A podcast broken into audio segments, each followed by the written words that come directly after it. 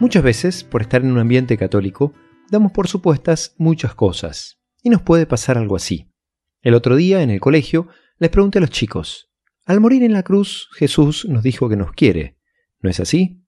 Sí, me contestaron. Buenísimo. Entonces, para mostrarles que los quiero a ustedes, me voy a ir al cruce de esta calle con la vía, a donde hay gente que no me quiere, que va a tratar de robarme y que probablemente me mate. ¿Les sirve que haga eso para mostrarles a ustedes que los quiero? Obviamente que a los chicos eso no les servía como gesto para descubrir mi cariño, pero no lograron encontrar la diferencia entre lo que yo les propuse y lo que hizo Jesús. ¿Cómo le explicarías a alguien la muerte de Jesús en la cruz para que lo entienda como algo lindo, trayéndolo a un ejemplo de nuestros días?